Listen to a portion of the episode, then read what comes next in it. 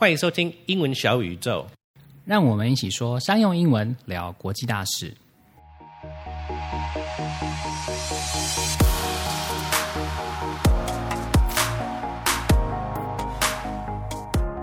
到今天的主题名称啊，可能会跟我一样想说，哈哈，这是在讲什么东西？什么是 IoT 和 agriculture 农业又有什么样的关系呢？但是没关系，还好我们的 Clifford 大大刚好是科技产业出身的，对这个领域也是小有研究，所以今天就要靠 Clifford 来 carry 啦。 no problem, Nan Quinn. So when I first saw the term IoT, it looks like it has something to do with technology. Am I right? Correct. 我觉得你一定有听过 IoT 的中文，其实就是物联网，全名是 Internet of Things。哦，物联网的话我就有听过，但是光看字面的意思，Internet of Things 好像还是不太知道到底是什么东西。Can you explain more? The standard definition of IoT is the network of physical objects, devices, vehicles, buildings, and other items embedded with electronics, software, sensors, and network connectivity that enables these objects to collect and exchange data. That's quite a mouthful, but the simple way to explain it is basically think of all the electronic devices these days having the ability to connect to, to the internet and then exchange data in some form and then having a lot of times having that data collected somewhere and then being processed later and then being used in for other applications. 啊，所以物联网呢，其实就是一个连接了运算装置，像是电脑啊、手机之类的东西，还有机器、数位装置呢，或是感应器等等的系统。那物联网可以透过网络把这些装置串联在一起。 Yeah, and some of the most popular applications of IoT are like smart home, where you can control like the lights and locks and security of your home from an app on your phone or your tablet, and like wearables, like uh, Apple Watches, like the one on my wrist. 也就是大家熟悉的智慧家庭和穿戴式装置，例如像是智慧冰箱、智慧手表，还有智慧音箱，这些名字里面有智慧的东西都算是就对了。没错。 哦，哎，我还想到鸿海前阵子也有提到要发展物联网，那他们呃这样子的意思是说，物联网也可以应用在鸿海这样的电子公司里面吗？Yeah, so that's a specialized field of IoT called IIoT, which is Industrial Internet of Things, 工业物联网. It's a whole package from like big data analytics, like the automation and the robotics, uh, the sensors, the monitoring devices, et cetera, et cetera. And it's a really, really big and growing business these days, and it really helps companies that manufacture things improve their efficiency, their quality, and reduce costs. 所以鸿海，嗯、呃，他们要发展的工业物联网呢，其实也是物联网的其中一个发展领域。它可以带来制造业的软硬体整合，来实现制造的自动化和导入人工智慧等等。That's right. 好，那讲到这边呢，我们知道物联网的应用范围其实是很广的，包含了智慧家庭啊、穿戴式装置、生产自动化，甚至还可以运用 AI 来让物联网更聪明。除了应用在这些高科技领域之外呢，也可以应用在农业这个已经有一万年历史的经济活动。那接下来就让我们来听听今天的来宾 Spencer Hudson 来为我们解释一下 IoT 和农业到底有什么样的关系。Today we're talking to Spencer Hudson about the topic of IoT and agriculture. Spencer is co founder of Taipei's first Western vegan cafe, Ucha Cha, which currently has two locations. Ucha Cha is built around the idea that responsible dining choices can be both healthy and have less environmental impact. His interest lies in cultivating talent and advising, particularly in the field of new food technology and sustainably focused projects. This has led him to form Cultivai with a partner, an ag tech startup focused on IoT control systems and acquiring farm sensor data. Hey, Spencer. Hello, hello. So let's start with the basics. What is IoT and what are some ways it's being used today? So IoT stands for the Internet of Things. It's um, just one of those acronyms you never want to say what it actually stands for. uh, it, but it's very important. It connects all sorts of devices together wirelessly. It can be something as basic as Chromecast on your TV that connects your phone and your computer, and and you can watch YouTube on it. Uh, it can be as complex as, uh, well, maybe this isn't the most complex thing, but it's relevant to me. In agriculture, connecting devices together to measure uh, moisture level or temperature. You know, a lot of plants actually, if the moisture level gets, if, if the heat gets up high enough in the soil, uh, it causes the plant to uh, trigger its next phase. Right. And yeah, it just ruins the crop, right? Well, it can ruin the crop, but it'd also be like that's when it blooms, and so you know when to go harvest. So if you're harvesting early, you're harvesting the most efficient time. Ah, okay. And what about all that data? How is that data collected and analyzed later? So the data is the crux of uh, Cultivai's actual platform. So the way the data is analyzed is just ac- accumulate. So it can be accumulated on a cloud service or on a server uh, or a personal device, and um, it's combed through either by you could have an AI that that comes through it, or um, you set up a program so that certain data points pop up on your platform, and that's really the difficult part because having terabytes of data isn't helpful if you can't analyze it in a way that's meaningful. So for our project, that is essentially what we're trying to do. And how is Cultivai using these digital technologies to bring agriculture into the 21st century? Okay, so the thing about ag tech is that m- most solutions are very low tech, and farms are passed down to through generations. So, the average farmer, who is our customer, is working with pen and paper or pencil and paper, Right. uh, or an Excel spreadsheet. And you know, out of all the ones I've talked to, there really isn't that many using farm management platforms, even though there are many solutions out there. It's a huge growing sector. So we started with uh, building a full-on farm management uh, platform. We quickly found out that there are many, many, many others. The solution that we're providing now, though, is to really strip this down to brass tacks. The the data that comes through the sensors uh, is really just the most important data. And the farmers get to choose what that data point is. So, if moisture levels are important to them or temperature levels are important to them, something they're able to control, that's what they set. And it Got will it. send an alert to their devices. So, Spencer, what trends do you see in the agriculture business in the near future? Okay, so I'm seeing we see two types of trends. The ag tech uh, business is growing at a CAGR of north of 15%, and it's going to keep growing. And that's because of outside pressures. Those outside pressures are primarily population growth. That basically is fueling everything. By 2050, there's supposed to be more than 9 billion people in the world. Yeah. And crops at the moment cannot produce enough uh, in order to feed all those people, at least not with current um, waste levels. Right. So there's many different angles that you can tackle this, but ultimately, and we need to produce more food. So there are the grand solutions. There's the vertical farms, the hydroponics, the aquaponics, uh, hyper efficient uh, ways of of yielding crops, uh, and then there are the small solutions. So we are on the small end of the solution, and the thing is, that's the most important place to be because ultimately those large solutions cannot make money. They are funded by the government. They are funded by large corporations. Amazon and IKEA have two of the largest vertical farms in the world.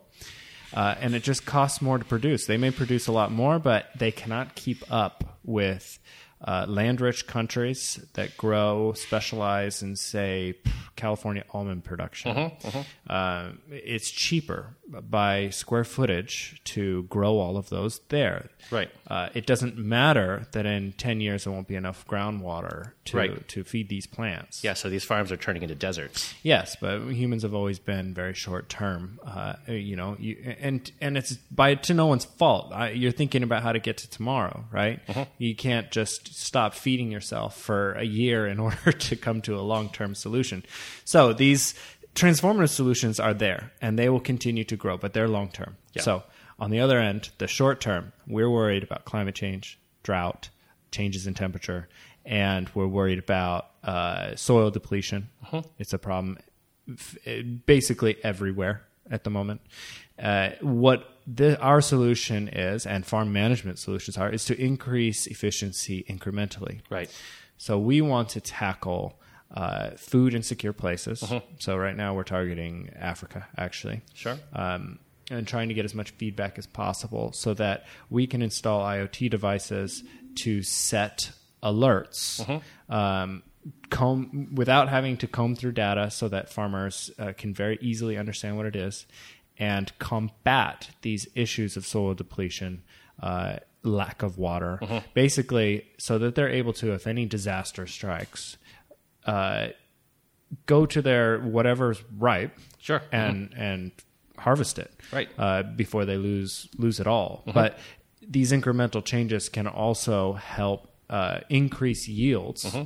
So being able to grow it more efficiently and more efficient times and more efficient ways uh, will make increasing yields incre- incrementally until 2050 more possible. And lastly, is is there anything that you want to plug? Yes, our company is Cultivai. That's Cultivai with AI in it. Um, we are pinpointing uh, little solutions with our IoT devices. You put them out there, and it sh- it will shoot back alerts to you uh, at levels that you set, and it can be um, on any application you use for communication. So it's very easy to follow. And you have a website? We do. It is uh, cultiv.ai. Fantastic. Thanks a lot, Spencer. Thank you. Spencer 在访谈中提到，农作物在不适当的温度或湿度的环境下都会减少产量。Cultiv AI 这家公司的中心思想呢，就是希望透过呃将 sensor 感应器和行动装置用物联网的科技连接在一起，由这些感应器收集农作物生长环境的各项参数，例如刚刚提到的。温度或是湿度等等，再传送到云端伺服器等等的储存装置，并进行分析，然后在达到预设数值的时候，在行动装置上发出警告，让农夫知道什么时候应该要去采收农作物，来达到最有效率的产出。他们也希望能够在二零五零年以前解决粮食短缺的问题。Except for using IoT, there are also other technologies like vertical farms, hydroponics, and aquaponics to increase food production. Hydroponics and aquaponics seem to have the same suffix, 自为. Nanquin, can you explain? Sure。虽然现在还有其他增加粮食产量的方法，像是 vertical farm 垂直农业、hydroponics、aquaponics 等等。hydroponics 就是水耕栽培，而 aquaponics 是鱼菜共生。刚刚 Clifford 有提到这两个字有着相同的字尾 ponics，所以其实这两个字是有关系的。ponics 是从希腊文来的，也 意思是 work，而 hydro 相信大家都知道就是水的意思，所以这两个字结合在一起呢，就是水耕。aqua 其实也是水的意思，但是 aquaponics 则是鱼菜共生。When Spencer was describing their technology, he said, you could have an AI that that combs through it, or um, you set up a program so that certain data points pop up on your platform. I know you can comb your hair, but what does it mean when you comb data? Well, this is a very interesting and useful phrase, actually. So, when you comb through something, just like you comb your hair, the comb goes through every single strand along the length. So, it means to search through a lot of objects in order to find a specific one. When you comb through data, you use certain software to search for unique data points or patterns, and then sometimes you need to process a lot of data, sometimes terabytes of it, just like Spencer mentioned in the interview. Comb C O M B 就是用梳子梳，所以当你 comb through something 的时候，就像是你用梳子梳过每一根头发一样，是彻底搜查的意思。例如，investigators comb through the crime scene for evidence，调查人员为了寻找证据而彻底搜查犯罪现场。像 Spencer 在访谈中所说的 comb through data，就是说要在茫茫的资料海里面找到一笔特定的资料。那这其实是一件很大的工程，所以他们的技术平台可以设定只传回特定的资料点，来避免做太多的运算。这样呢，就可以节省很多的时间和资源，来提升系统的效率。 Another interesting phrase Spencer used when he described their technology, uh, he said, get down to brass tacks. Hey, Nan Quinn, do you have any idea what that means? Well, actually, I had to look it up when I heard this one. I know what brass tacks mean, but why get down? Well, let's listen back to it in context. The solution that we're providing now, though, is to really strip this down to brass tacks. Brass tacks are used to build the structure of furniture, and this phrase it stands for the most basic and essential elements of something. 除了刚刚讲的 comb through 之外呢，Spencer 所说的另外一个和物品形象有关的片语就是 get down to the brass tacks。这个片语里面的单字大家可能比较不熟，这边跟大家解释一下。Brass tack 就是黄铜材质的钉子，是家具的基本组成之一。那这个片语的意思呢，就是讨论最基本、最实质的问题。例如，Let's get down to the brass tacks and figure out a solution。我们来探讨最根本的问题来和找出解决方法吧。大家可能有注意到，Spencer 不是说 get down，而是用 strip down。那 strip 是拆解，所以整体来说也是要除掉外皮，然后进到最核心的问题。最后一个要和大家讲解的单字是 north。north 大家都知道是北边的意思，但是它还有另外一个解释，大家可能比较不知道。那我们先来听听 Spencer 是怎么说。Ag tech uh, business is growing at a CAGR of north of 15%, and it's going to keep growing. 有猜出来吗? North of a certain amount means more than an amount. What Spencer said was that the growth rate of ag tech business is higher than 15%, and some outside pressure is driving the growth. North 这个单词的另外一个意思呢，就是 more，所以 north of a certain amount 就是比这个数字还要更大的意思。例如，Taiwan's GDP growth rate is expected to be north of four percent in 2021。二零二一年台湾 GDP 的成长率预计会大于百分之四。 那我们来复习一下今天学到的单词和片语。：hydroponics and aquaponics，水耕和鱼菜共生。；comb through，彻底搜查。；strip down to brass tacks，讨论最基本、最实质的问题。；north of something，比这个数量还要更多。If you like our show, don't forget to subscribe. That's all for today. Bye.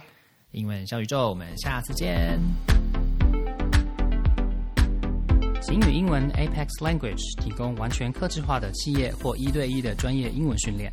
不论你需要的是商用英文课程、团队职场力工作坊、面试，或是专业写作服务，都可以上晴雨英文的网站 triple w dot apex 横线 l a n g dot com，或是 Facebook 搜寻 Apex Language 并留言给我们，让我们帮你量身定做你所需要的服务，加强英文实力，提升职场竞争力。